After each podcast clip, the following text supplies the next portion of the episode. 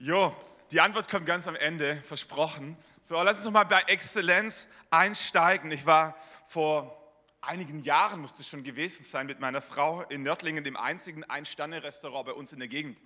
Also wir, wir, gehen gerne mal essen, so weil meine Frau viel arbeitet im Gospelhaus mit den Kindern und so. Und es ist schön, mal essen zu gehen und sich um nichts kümmern zu müssen. Eine Pizzeria, ein Chinese, ein Inder, ein Grieche, so, so ganz die krasse abgefahrenen Sachen in Nördlingen, die gibt es gar nicht so. Aber wir haben gute Restaurants, wo man einfach gut bürgerlich essen kann. Und eigentlich reicht es für uns vollkommen. Also wir brauchen jetzt da nicht High-End und Special und so, das sind wir auch gar nicht. Da müssen wir uns schon verkleiden und schminken und dann fühlen wir uns so ein bisschen wohl, ein bisschen unwohl. Aber an diesem speziellen Tag, vielleicht war es der Hochzeitstag, vielleicht war es auch mein Geburtstag, ich habe keine Ahnung. So, auf jeden Fall laufen wir dort rein bei Meyers Keller, so heißt er. Das ist kein Keller, sondern es ist einfach ein schönes Gebäude am Ortsrand, so schön gelegen. So, und du fährst dort hoch, den Hang hoch und, und ähm, das ganze Setting ist schon irgendwie speziell. Du hast schöne alte Bäume, einen schönen Außenbereich, dann so ein bisschen ein älteres Gebäude, das aber stilvoll äh, und liebevoll renoviert ist oder, oder schick gehalten ist. Und du läufst dann da rein und die Musik schwappt dir schon entgegen und das ist jetzt nicht irgendwie so Rock und Pop, so, das, ich, Musik bin ich nicht so gut drin, aber passend, einfach passend.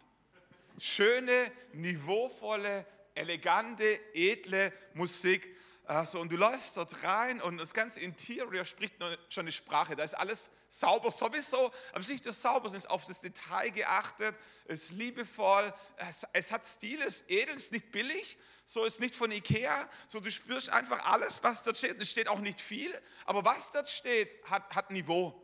So, und dann wirst du empfangen, wirst zu deinem Tisch begleitet und äh, also Kellner haben ja immer eine Schürze, aber es gibt unterschiedliche Schürzen.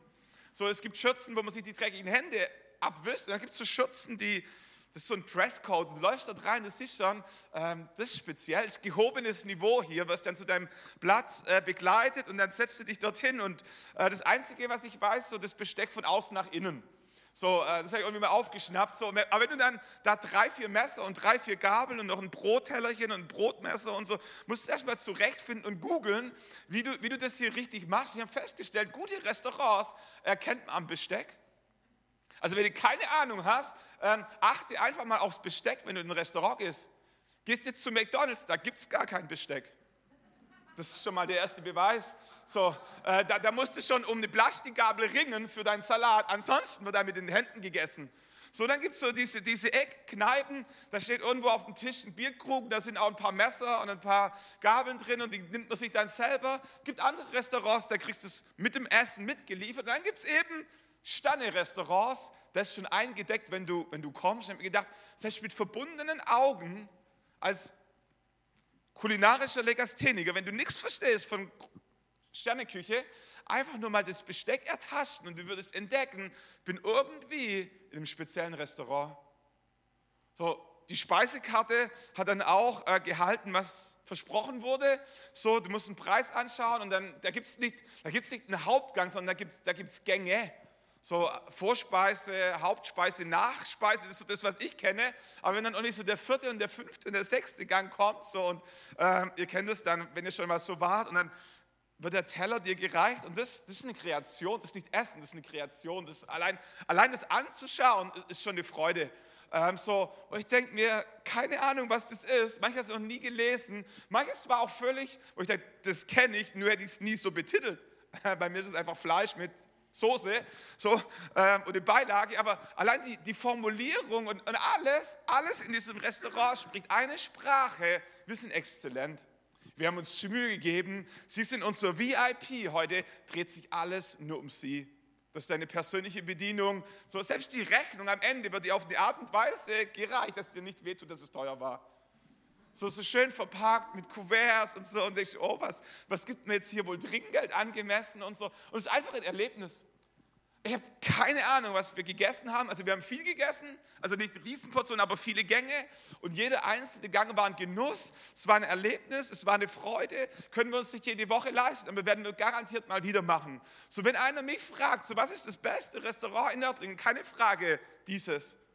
So, aber ich habe keine Ahnung, was ich dort gegessen habe, aber diese Exzellenz, die ich dort erlebt habe, die ist meinem Herzen verhaftet geblieben. Und die kann ich jedem, der es wissen will oder nicht wissen will, erzählen. Weiß nicht, wer von euch schon mal im Porsche-Museum in Stuttgart war? Ich bin kein Autofreak. Ich habe keine Ahnung von all dem, was in der Motorhaube unten drunter drin ist. So, verstehe überhaupt gar nichts von. So, ich kann die Anzahl der Auspuffhinten zählen und so, und ich sehe tiefer gelegt und so, so ein paar Sachen verstehe ich, aber, aber viel nicht. So, aber wenn du in das Porsche-Museum reinläufst, selbst wenn du nichts von Autos verstehst, ist es ein Erlebnis. Also wer, wer, schon mal dort war, ansonsten einfach mal hingehen. So, ich habe mir gedacht, ähm, eigentlich geht es ja bei diesem Museum um Autos. Und ich denke mir, wenn es um Autos geht, warum baut man so ein luxuriöses Gebäude für ein paar Autos? Hätte ja auch eine Fabrikhalle irgendwo, bestimmt wäre es da in Stuttgart, hätte es bestimmt noch eine leere Lagerhalle gegeben, da hätten wir auch ein paar Porsche aufreihen können. Und den Autos-Freaks hätte es auch nichts ausgemacht, die hätten den Porsche bewundert und alles drumherum vergessen.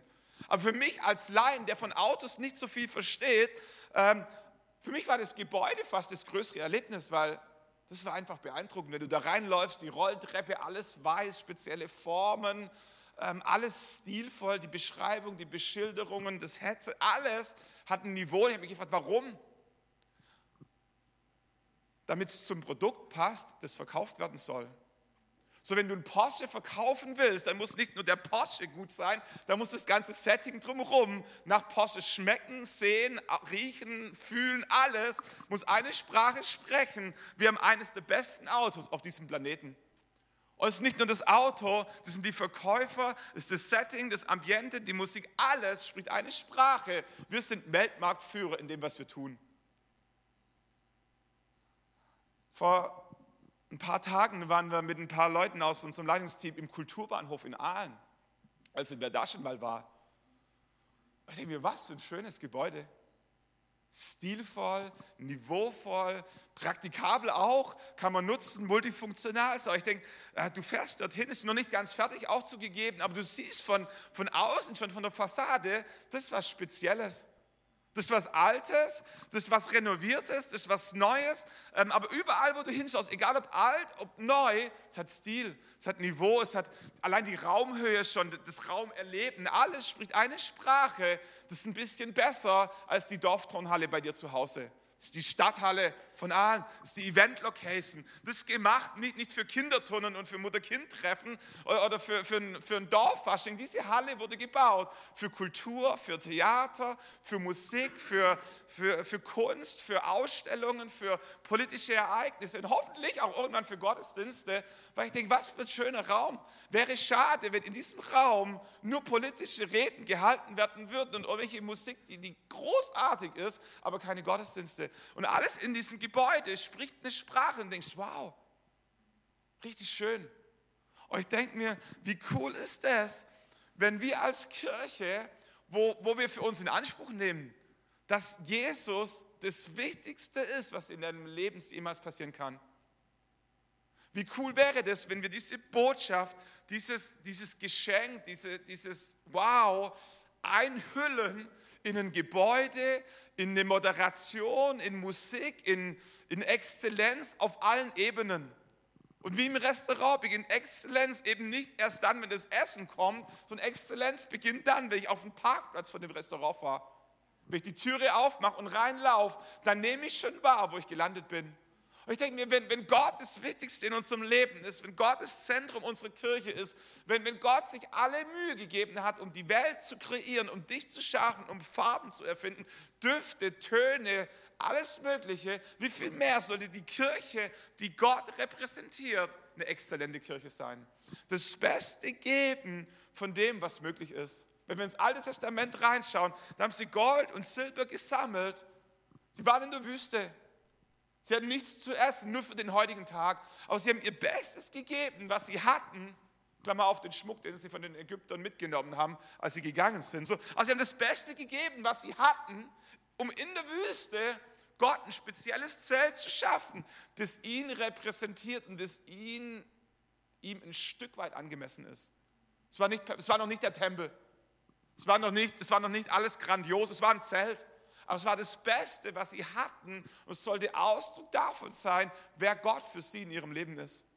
Und wenn Gott für dich und für mich das Wichtigste in deinem und in meinem Leben ist, dann soll es irgendwie spürbar sein, soll es irgendwie fühlbar sein für Menschen, die uns begegnen, von Menschen, die ins Gospelhaus kommen. Wenn Gott das Wichtigste ist, dann soll es irgendwie zum Ausdruck kommen, dass Exzellenz eine angemessene Ausdrucksform dafür ist. Und ich glaube, dass Exzellenz Menschen inspiriert. Also wenn ich ins Porsche-Museum gehe, wenn ich in den Kulturbahnhof gehe, wenn ich in ein Sterne-Restaurant gehe, wenn ich in ein Musical gehe, was ich nicht oft mache, also, aber wenn ich dort bin, allein die Exzellenz beeindruckt mich, egal ob mir das Stück gefällt, egal ob das mein Musikstil ist, aber diese Exzellenz, die dort gelebt wird, die inspiriert, die begeistert, die macht was mit einem Menschen. Und ich glaube, Exzellenz inspiriert Menschen einerseits und andererseits ehrt Exzellenz Gott glaube, wenn wir unser Bestes geben, dann freut sich Gott, es ehrt ihn, es drückt was aus, wie sehr wir ihn lieben, wie wichtig ist uns, wie wichtig unser Glaube uns ist. So, so Exzellenz ehrt Gott und Exzellenz inspiriert Menschen.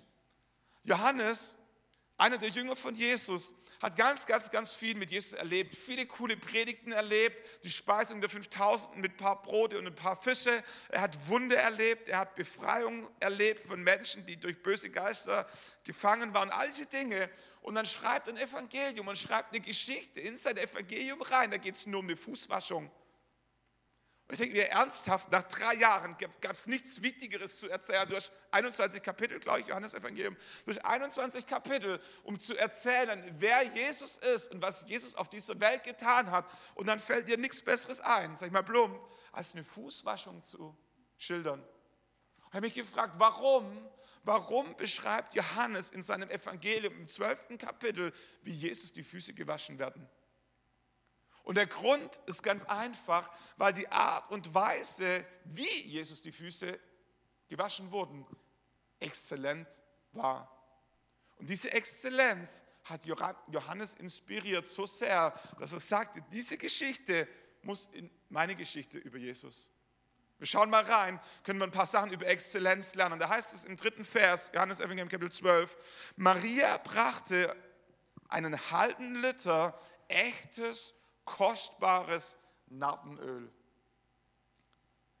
Also nochmal, es ging um Füße waschen. So, Wasser wäre üblich gewesen, aber sie bringt nicht Wasser, sie bringt einen halben Liter echtes, kostbares Nartenöl, salbte Jesus damit die Füße und trocknete sie dann mit ihrem Haar. Dieser Akt hat Johannes dermaßen inspiriert, dass er gesagt hat, diese Geschichte muss in mein Evangelium, diese Geschichte soll die Welt hören, über diese Geschichte soll gepredigt werden. Dieser Ausdruck von Exzellenz hat was mit ihm gemacht. Das Erste, was wir an der Stelle feststellen über Exzellenz ist, Exzellenz ist in seinem Wesen überdurchschnittlich.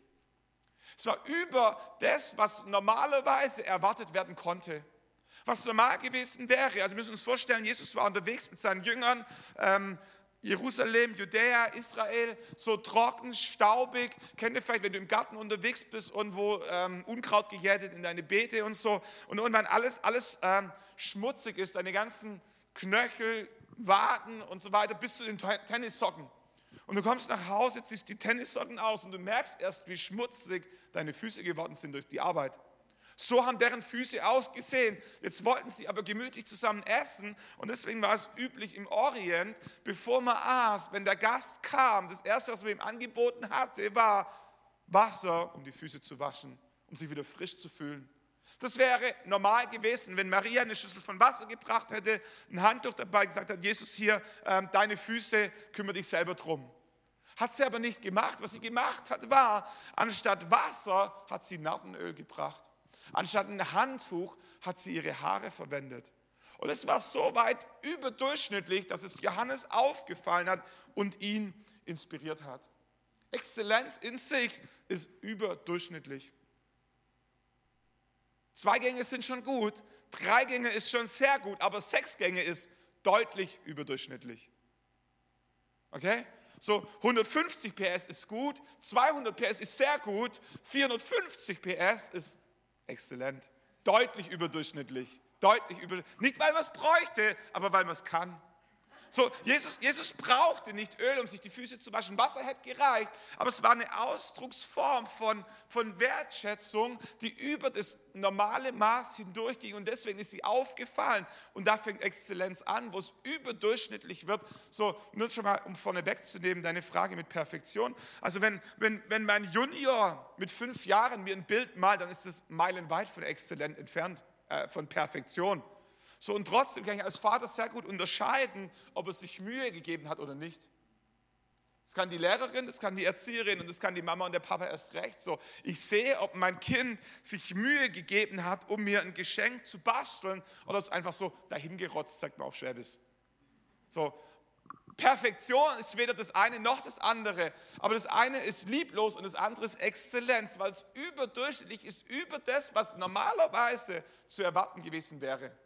So, Jesus hatte Wasser erwartet und Nattenöl bekommen und es war überdurchschnittlich und deswegen ist aufgefallen und ist eine Form von Exzellenz, wenn es in seinem Wesen überdurchschnittlich ist. Das Zweite, was wir lernen über Exzellenz ist, Exzellenz unterscheidet sich vom Durchschnitt nicht im Wesentlichen, sondern im Detail. Im Wesentlichen hat Maria nichts anderes gemacht, als üblich gewesen wäre. Sie hat eine Flüssigkeit gebracht, um die Füße zu waschen und danach ähm, ein Utensil, um es wieder abzutrocknen. Im Wesentlichen nichts Spektakuläres. Also sie hat jetzt nicht, nicht eine Hochzeitssorte gebastelt, sie hat jetzt nicht irgendwie einen roten Teppich ausgerollt. Sie hat eigentlich genau das gemacht, was üblich gewesen wäre, aber auf eine Art und Weise, die speziell war. So eine Exzellenz unterscheidet sich vom Durchschnitt nicht im Wesentlichen, sondern im Detail. Im Wesentlichen ist ein Fiat Punto und ein Porsche 911 baugleich. Im Wesentlichen. Ernsthaft?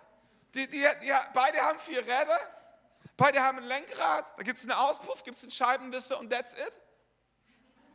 Ein Auto, ist einfach ein Auto. Fiat Punto ist ein Auto und ein Porsche ist auch ein Auto. Äh, und im Wesentlichen unterscheiden die sich eigentlich gar nicht. Aber im Detail liegen Welten dazwischen, Galaxien dazwischen.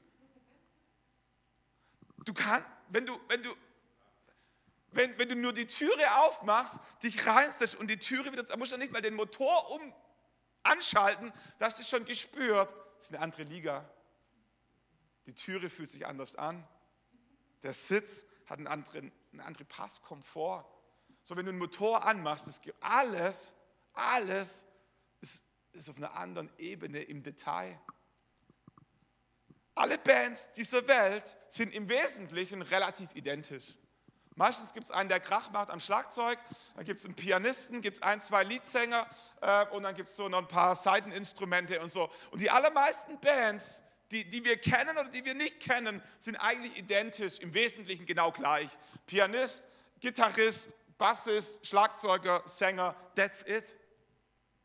Im Detail liegen Welten zwischen der Dorfband, die bei dir auf dem Fasching spielt, und die großen Bands, deren Namen ich nicht kenne, aber die die Welt begeistern. Im Detail liegt der Unterschied. Exzellenz zeichnet sich nicht aus durch ein Riesenunterschied im Wesentlichen, sondern durch die Liebe zum Detail, wo es einfach auf einer anderen Ebene stattfindet. Ob ein Gottesdienst exzellent ist oder nicht, unterscheidet sich nicht im Wesentlichen, sondern im Detail. Haben wir mit meinem ähm, Schwibschwager, also mit dem Mann, der meine Cousine geheiratet hat, gesprochen. Der war dabei, als ICF, die moderne Kirche in Stuttgart, gegründet wurde. Und ich habe gesagt, Peps, was ist bei euch anders als bei allen anderen Kirchen? Und er sagt, Stefan, im Wesentlichen ist alles gleich, im Detail ist alles anders. Ich sagte, was meinst du? Ich sagte, Stefan, im Wesentlichen ist, ist alles wie überall. Und er, und er hat recht, alle Kirchen im Wesentlichen sind gleich. In jeder Kirche, egal ob evangelisch, katholisch, baptistisch, freikirchlich, charismatisch, egal wo du hingehst, da wird überall gesungen, da gibt es überall eine Predigt, da wird gebetet, gibt es ein paar Ansagen und da wird eine Kollekte angesammelt. Überall. Überall. Im Wesentlichen alles gleich. Im Detail liegen Welten dazwischen. Theologie eine Sache, aber der Frömmigkeitsstil, die Art und Weise, wie gesungen wird, welche Lieder gesungen wird, wie lange gesungen wird, wie laut gesungen wird. Ob, ob ein Liederbuch verwendet wird oder ein Beamer oder eine LED-Wall. Ob die Predigt kurz und knapp oder ganz lang, witzig oder tief, praktisch oder theologisch, im Detail liegen Welten. Und es ist so wichtig, dass wir das verstehen. Um eine exzellente Kirche zu sein, müssen wir nicht alles anders machen müssen nicht alles auf den Kopf stellen, wir müssen nicht die Gottesdienste kennen, wir müssen kein Rockkonzert machen. So, die, der Unterschied liegt nicht im Wesentlichen, das Wesentliche bleibt immer dasselbe. Also Jesus sowieso, und dann wird ziemlich sicher auch in tausend Jahren in Kirchen noch gesungen werden, um Gott anzubeten. Es wird eine Predigt geben, es wird eine Kollekte geben, es wird ein paar Infos brauchen und es wird jemand geben, der betet. So im Wesentlichen hat sich die Kirche die letzten Jahrtausende nicht verändert, aber im Detail liegen Welten dazwischen.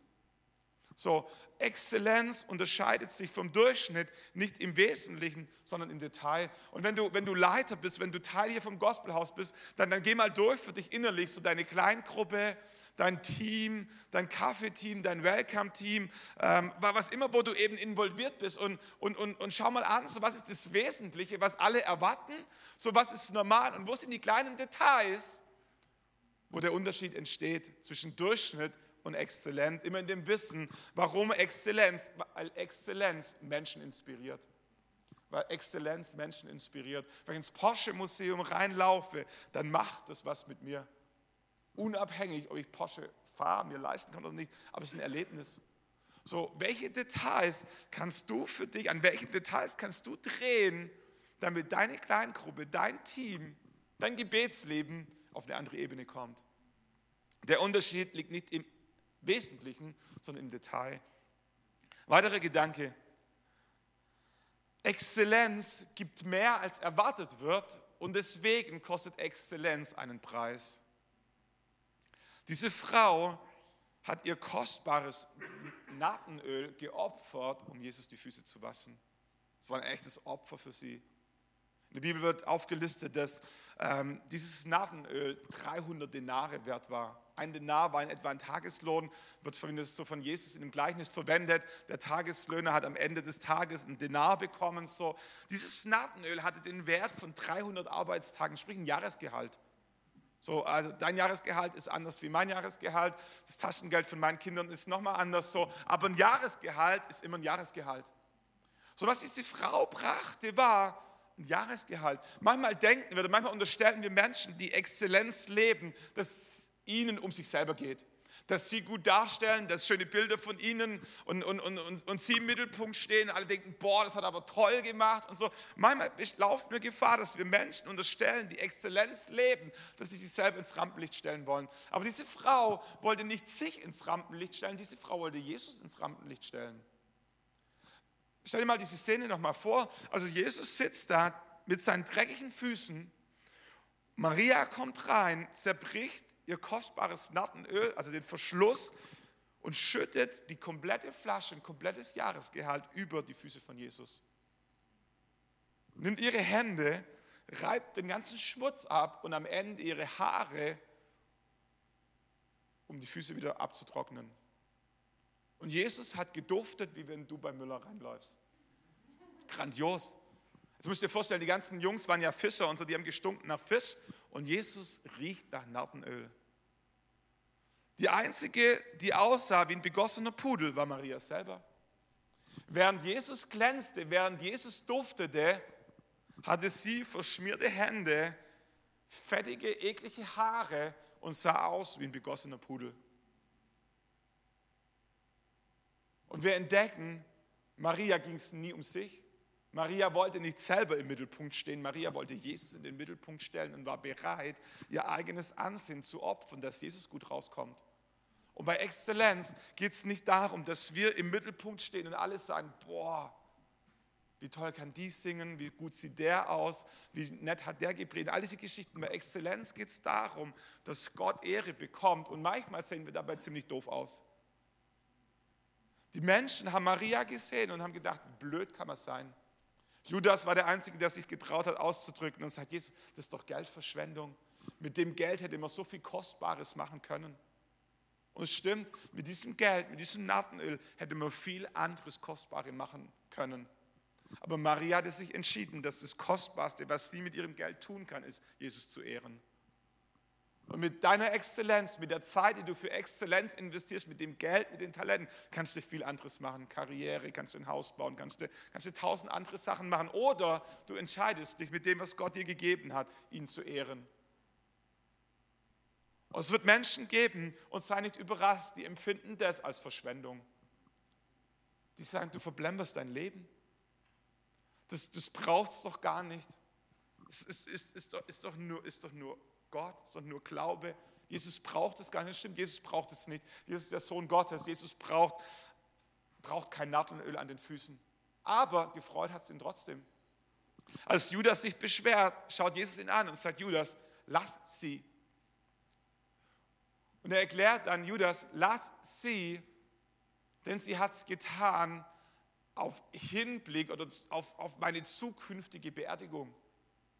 Jesus wusste, dass er sterben wird, dass er sein Leben geben wird. Und er sagt, jetzt in dem Moment, ehrlicherweise, ja, hätte es Wasser auch getan. Aber das, was sie getan hat, hat sie getan mit Blick darauf, dass ich eines Tages mein Leben geben werde für sie.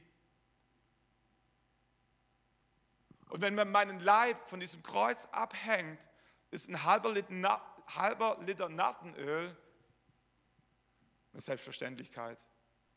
Wenn wir verstanden haben, dass Jesus sein Leben gab für unser Leben, dann ist ein Zehnter kein Opfer. Das ist eine Selbstverständlichkeit. Wenn wir verstanden haben, dass Jesus sein Leben gab für uns, dann ist ein bisschen ehrenamtliches Engagement nicht ein Opfer, sondern eine Selbstverständlichkeit sondern er sagt, Judas, du hast nicht verstanden, was diese Frau getan hat. Prophetisch auf meine Beerdigung hin hat sie mir jetzt schon die Füße gesalbt. Und was jetzt vielleicht noch crazy erscheinen mag, wird eines Tages völlig selbstverständlich angesehen werden. Und es wird der Moment kommen, wo wir irgendwann vor Jesus im Himmel stehen und wo wir all die Opfer, die wir gebracht haben, in einem neuen Licht einsortieren werden und wir uns denken, hätte ein bisschen mehr gegeben.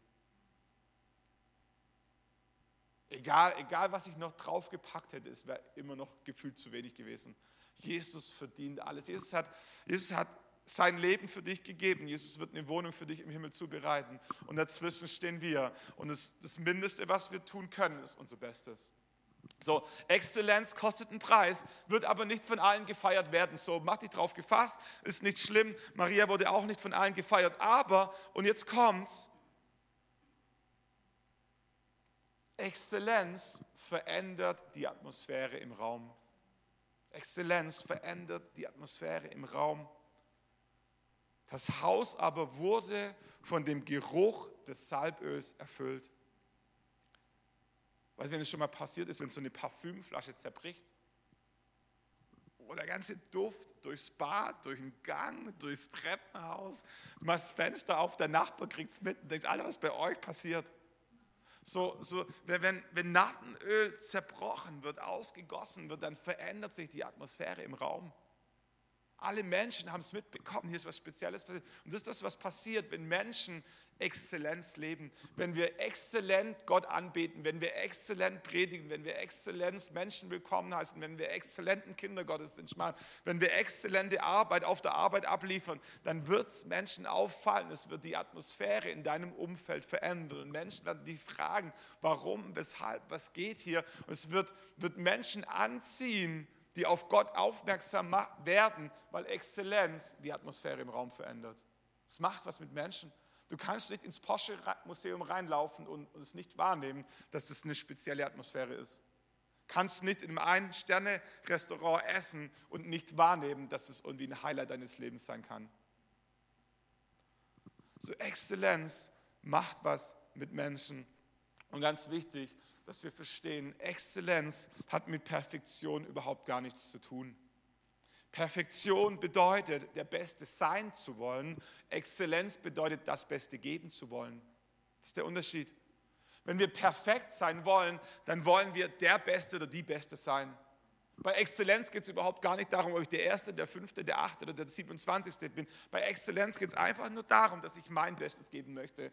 Und es sieht bei meinem fünfjährigen Sohn anders aus wie bei meinem elfjährigen Sohn und bei meiner 13-jährigen Tochter. Das sieht bei mir heute anders aus wie vor 15 Jahren. Als ich als Student meine Frau zum Essen eingeladen habe, da waren wir froh, wenn es einen Döner gereicht hat. Und es war das Beste, was ich hatte, ein Döner oder mal was beim Chinesen zum Mitnehmen. Oder irgendwie ein paar Blumen von der Tankstelle. Heute mit ein bisschen mehr Gehalt, mit einem anderen Setting, ist ein Döner eine Beleidigung für einen Hochzeitstag. Also es gibt Tage, da lieben wir Döner, so, aber zum Hochzeitstag, um, um meine Liebe zu meiner Frau zum Ausdruck zu bringen, ist ein Döner nicht mehr angemessen. Es, es, es wäre wär eine Beleidigung.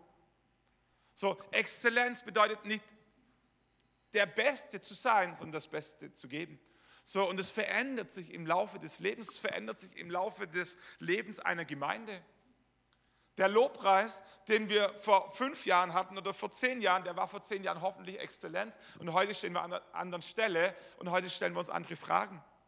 So bezüglich Räumlichkeit, bezüglich Gottesdienstablauf, bezüglich Predigtqualität, bezüglich was auch immer, Kleingruppe und so. In dem Maße, wie wir uns entwickeln, entwickelt sich auch der Rahmen für Exzellenz.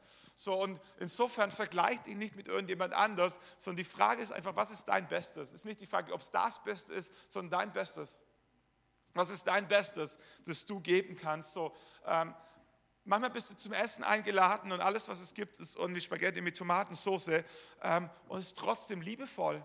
Es stehen ein paar Kerzen auf dem Tisch, du wirst freundlich empfangen, Musik ist an, jemand hat sich auf dich gefreut, du hast tolle Gespräche, es gibt irgendwie noch, noch ein Eis äh, von Lidl oder vom Handelshof oder von irgendwo und du gehst nach Hause und denkst dir, das, das war großartig, die haben sich richtig, richtig Mühe gegeben für uns das ist Exzellenz ähm, auf, auf einem günstigen Niveau.